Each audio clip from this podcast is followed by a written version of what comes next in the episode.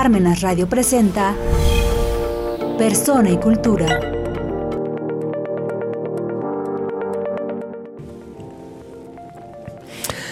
Amigos, pues estamos en esta segunda emisión de varios capítulos que vamos a estar dedicando a pues estudiar un libro que se llama cómo la iglesia construyó la civilización occidental de Thomas Woods.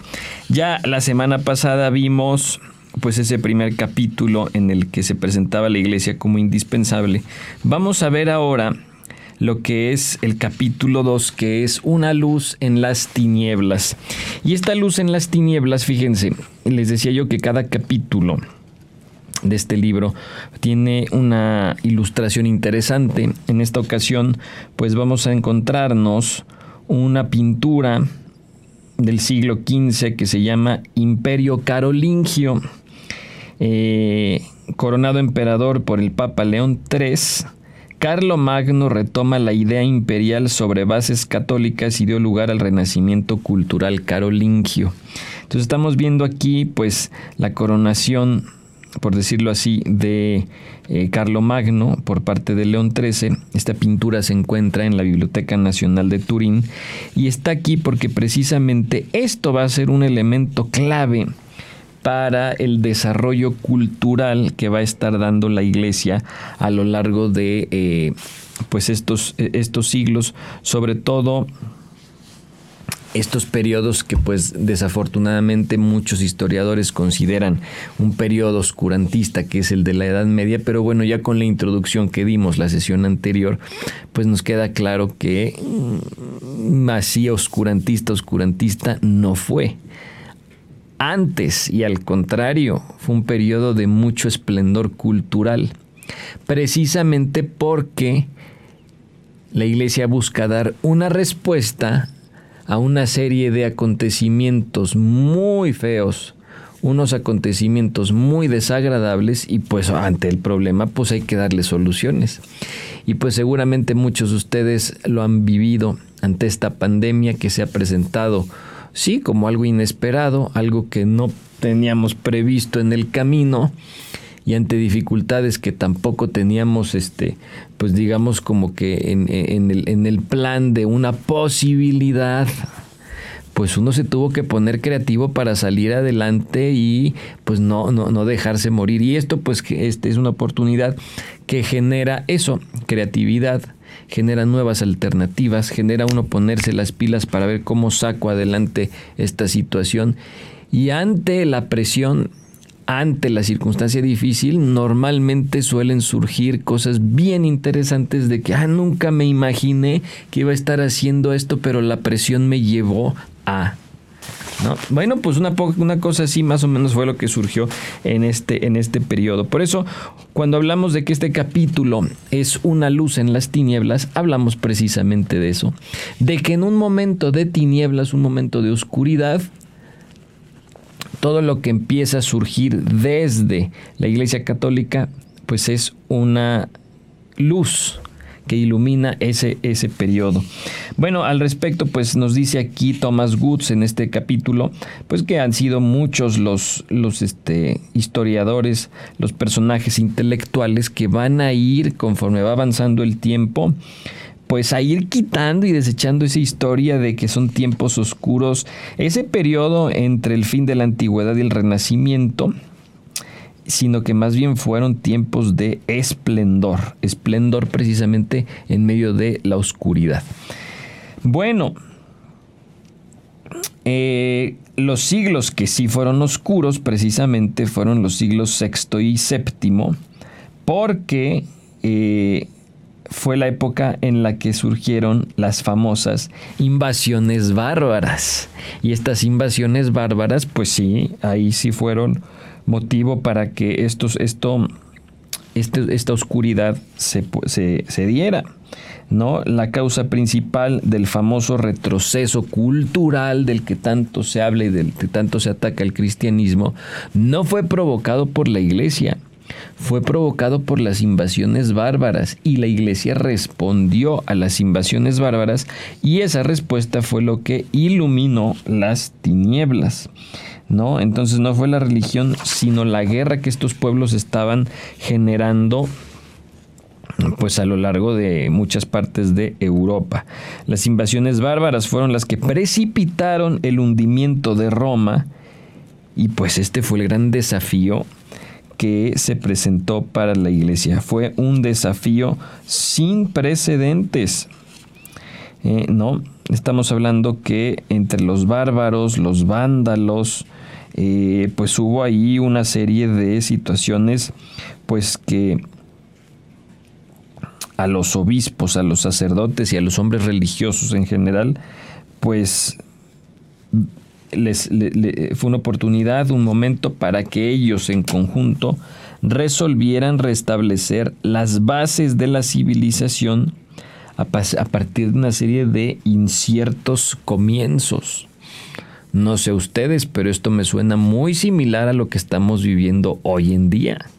Estamos en unos momentos muy inciertos, en unos momentos en los que ahorita que veamos qué implicó la, invasión bárbara, pues estamos en una situación muy parecida a la de aquella época, en un salvajismo, en una especie como de eso bárbaro, barbarismo que, que, que, que pues desafortunadamente nos hace ver situaciones que no se veían antes, o que si se vieron se supone que habían sido superadas, como la matanza de gente, no sé si llegaron ustedes a ver que hace poquito el hijo de Pedro Ferriz de Con, eh, pues publicó que a una persona le habían a un policía, lo agarraron entre varias personas, le abrieron el, el pecho, le sacaron el corazón y, y le dieron unas mordidas y lo grabaron y lo subieron a redes. Eso está volviendo a pasar y se supone que ya había sido este, descartado, ya había sido erradicado ese salvajismo hace bastantes años y ahorita como que se está volviendo. Entonces fíjense cómo pues esto de que la historia de la humanidad es cíclica, pues lo estamos viviendo ahorita. Pero es bien interesante y por eso, por eso quise hacer estos programas, porque nos vamos a, a dar cuenta que repasando la historia, hemos tenido momentos similares a los que estamos actualmente viviendo pero conocer la historia nos ayuda para ver cómo se resolvieron esos problemas, pues para que también nosotros, que ahorita estamos en una situación así, pues podamos poner nuestro granito de arena y corregir el rumbo, ¿no? Y en ese sentido, pues, este capítulo va por ahí. Ahora, si los pueblos bárbaros, la invasión bárbara, fueron los, eh, el motivo de este retroceso cultural, pues ¿quiénes eran los bárbaros? Esa es la primera pregunta. Pues aquí Thomas Woods nos dice que los pueblos bárbaros eran una, los bárbaros eran pueblos rurales, eran pueblos nómadas que carecían de literatura escrita y apenas conocían la organización política más allá de la debida lealtad al jefe. O sea, eran pueblos bastante, bastante rudimentarios. Y aquí Thomas Wood nos dice que se les conocía como bárbaros porque eh, los europeos cuando los vieron llegar y escuchaban su idioma, nada más escuchaban bar, bar, bar, bar, bar cuando hablaban. ¿no? Eso era lo que ellos escuchaban, entonces dijeron, pues han de ser bárbaros, les pusieron ese nombre, porque la forma en la que hablaban nomás alcanzaban a escuchar bar, bar, bar, bar. Y de ahí surge el nombre de bárbaros. Bueno, los bárbaros pues eran pueblos muy básicos. Ellos entendían la ley simplemente como el modo de poner fin a una disputa y mantener el orden más que un modo de establecer la justicia. Esto, pues uno diría, ah, pues suena bonito, no, pues suena, suena muy, muy, muy básico. Y el simple hecho de que la ley sea para calmar las aguas y simplemente detener un pleito es demasiado básico. La ley en el occidente cristiano y que fue una de las grandes novedades que propuso la iglesia, fue que la ley está para dar justicia. Y la justicia es algo mucho más profundo que nada más, ya déjense de pelear. No. Porque si es así, entonces entendemos por qué los bárbaros pues eran bárbaros. Fíjense, a partir de este criterio de que la ley solamente es para poner un fin a una disputa, pues es que ellos tenían la famosa eh, ordalía. La ordalía, ¿qué cosa era? Pues era una forma de eh, mantener ese orden que les acabo de decir. Y había, una, había dos tipos de ordalía. La ordalía del agua hirviendo y la ordalía del agua fría. ¿Cuál era la ordalía del agua hirviendo? Pues fíjense, ante un acusado de asesinato, no sé, asesinaron, un, cuate pues lo acusan, mataste a fulanito. Entonces, para ver si era culpable o no, o en caso, perdón, este, en el caso de que ya se le haya visto que era culpable de asesinato, se le aplicaba la ordalía de agua hirviendo. ¿Qué era esto? Se le metía la mano en un caldero con agua hirviendo. ¿Para qué? Para que extrajera una piedra que había hasta el fondo de, esta cantidad de agua. Entonces, ya te encontramos que mataste a alguien. Tu castigo es que saques esa piedra que se encuentra hasta el fondo de este bote lleno de agua hirviendo. Pues ahí va el cuate, ese era su castigo. Entonces tenías que sacarla. Y hasta que la sacaras, ese era tu castigo. Bueno, ya sacaste la piedra. Ahora pues se te venda el brazo Tres días después se te retiraba el vendaje. Y entonces, si la herida había empezado a curar, se te declaraba inocente. Si no había empezado a curar, es decir, si no había una costrita que ya empezaba a verse, pues se te declaraba culpable. Imagínense, esos eran los castigos de los bárbaros. Pero dejen ustedes eso, eso era de lo del agua fría, el agua hirviendo.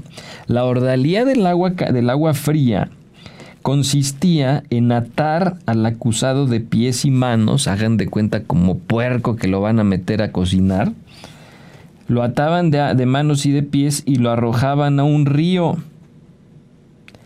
Si flotaba, se le declaraba culpable pero si se hundía, era inocente, ¿no? Bueno, esas eran las ordalías de los pueblos bárbaros. O sea, imagínense. Por eso cuando alguien les dicen, qué bárbaro, pues se te está en una expresión de, oye, qué salvaje, qué, qué básico, qué, qué, qué rudimentario me saliste. Bueno, pues esas eran las costumbres y las conductas tan salvajes de estos pueblos. El homicidio era la más honrosa de las, de las ocupaciones y la venganza era, digamos, lo más cercano a el concepto de justicia. Entonces estamos hablando que eran pueblos definitivamente bien salvajes. No. Eh, ya se hablaba incluso los, los escritos de los grandes santos como San Jerónimo, eh, pues había escritos donde ellos se quejaban de cómo estos pueblos mm, pues procedían. Decían por ahí un tal Orientio de la Galia en el siglo V, en el momento en que se dio la invasión bárbara, escribió lo siguiente, fíjense qué dramáticas y qué, qué sentidas sus palabras. Decía, ¿cuántas vidas se han cobrado la violencia de la guerra?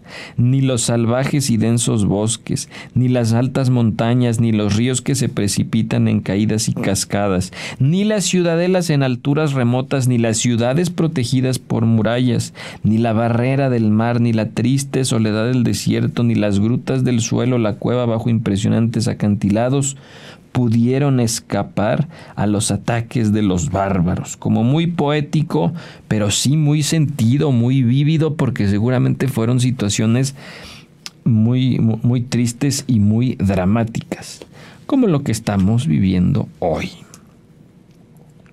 Bueno, por la historia misionera, pues lo que sabemos es que ante esta realidad los misioneros pues decidieron hay que hacer algo y se pusieron a trabajar.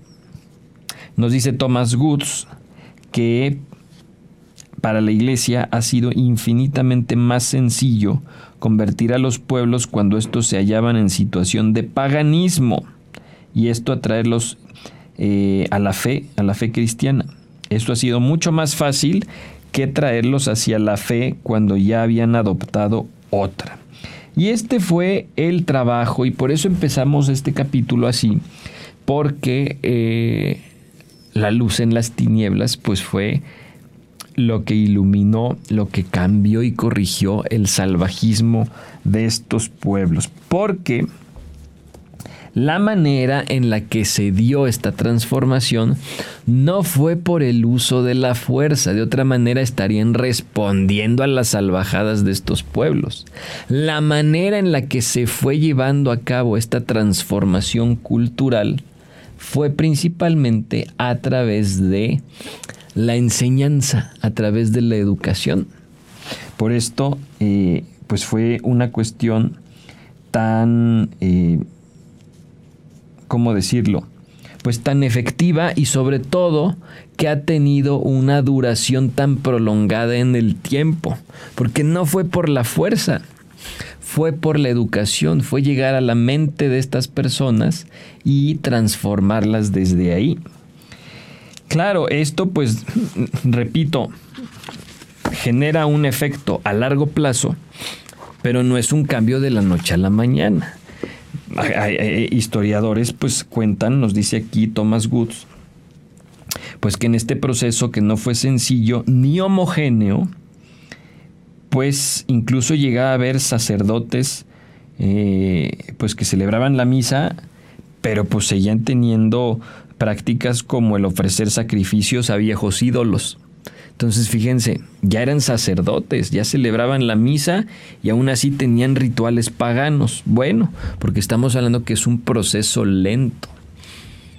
¿No? A diferencia de los cambios, por ejemplo, eh, que son violentos, que es pues porque cambias, porque cambias, porque si no aquí te pego un tiro o te corto la cabeza, pues te transformas, ¿no? Porque si no me matan pero no es una transformación por convicción, es una transformación por la fuerza y eso no tiene una duración a largo plazo.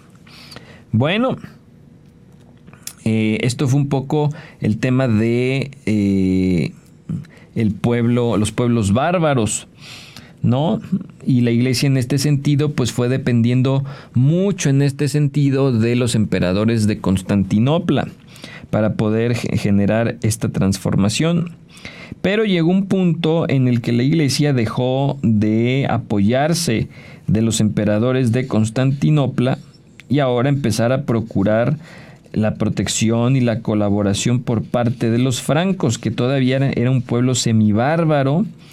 Eh, y en este sentido, pues la, la, iglesia se unió dentro de estos pueblos, dentro de los francos, a la dinastía merovingia y sobre todo después a la dinastía carolingia. ¿No?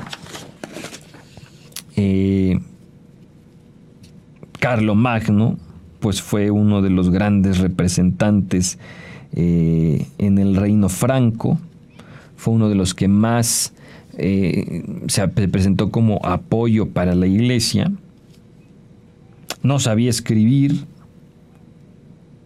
y en este sentido, pues dio un fuerte apoyo a la creación de, hoy llamaríamos programas de educación, ¿verdad? Eh, impulsó la educación, las artes eh, y se apoyó mucho de los obispos. En este sentido, pues vamos a hablar que el resultado de este aliento de la educación y de las artes se va a conocer como el renacimiento carolingio que abarcó desde el reino de Carlo Magno precisamente hasta el de su hijo Luis el Piadoso. O sea, estamos hablando que fue del 814 al 840. O sea, estamos hablando de hace más de mil años. Cuando todo esto pues empezó a surgir y a partir de ahí empezaron a darse una serie de desarrollos en este sentido educativo, cultural, que dio pie a la civilización se habla, por ejemplo, de Alcuino, que fue un diácono y director de la Escuela Catedral de York, antes de que esta se convirtiera, antes de que él se convirtiera en abad del monasterio de San Martín de Tours. Fue un periodo en el que este buscar la educación de las personas, pues dio pie a que eh, se descubrieran las famosas siete artes liberales, que fue la esencia de toda la educación carolingia. ¿Cuáles eran las siete artes liberales? Pues el famoso quadrivium y el famoso trivium. El quadrivium pues tenía astronomía, música, aritmética y geometría y el trivium tenía la lógica, la gramática y la retórica. Oigan, pues son materias que hoy en día son curiosamente las que más se están desechando de los programas educativos para dar pie a una especie de educación demasiado técnica tecnificada, lo que importa es que sepas llevar procesos y aplicarlos. Me van a disculpar, pero eso es una visión bastante bárbara. O sea, fíjense, en aquel entonces de los pueblos bárbaros, que eran muy prácticos, muy así, muy técnicos, desarrollaron un montón de barbaridades, como las que les decía yo hace un momento del agua caliente y el agua fría llega el cristianismo, empieza a civilizarlos metiendo esto, como por ejemplo lo que les acabo de mencionar, el trivium y el quadrivium, y empieza la civilización. Y ahorita nos encontramos con que estamos yéndonos en un proceso, eh, el proceso contrario. Y nos está llevando nuevamente al salvajismo. Es bastante, bastante peligroso. Pero bueno, dentro de estas siete artes liberales que se empezaron a aplicar como parte esencial de la educación carolingia, pues hubo un elemento que eh, pues fue, fue, fue, fue, importantísimo dentro de este renacimiento carolingio y fue la innovación de la escritura, ¿no? Eh, dentro de esta innovación se metió mucho lo que fue la famosa minúscula carolingia. La minúscula carolingia pues surgió porque antes, de, pues antes de esta minúscula carolingia pues las diversas escrituras no eran fáciles de leer, eran muy complejas, ¿no? Y entonces había que tanto la lectura como su trazo exigía fuertes dosis de paciencia. Entonces, claro, eh, eh, el, sucesor de, este Alcuino que les había yo mencionado hace un momento, el famoso Fredejizo, pues intervino para que se pudiera desarrollar esto y entonces en la escritura se empezaron a meter las mayúsculas, se empezaron a meter los espacios entre las palabras, los puntos, un montón de elementos destinados a que esto fuera mucho más legible y fuera más fácil también para escribir. Y entonces, ¿qué sucedió? Pues que la forma, la luminosidad, eh, y este tipo de aspectos que les acabo de mencionar que se metieron en la escritura, pues ayudó a que se facilitara tanto esa escritura como la lectura y que incluso se pudiera desarrollar la lectura como una forma de placer, una forma de disfrutar, leer, gracias a que se facilitaba esto. Bueno, fue la clave esta famosa minúscula carolingia, fue la clave para el desarrollo de la alfabetización. Y en el momento en que hay alfabetización, pues ustedes saben que las cosas cambian.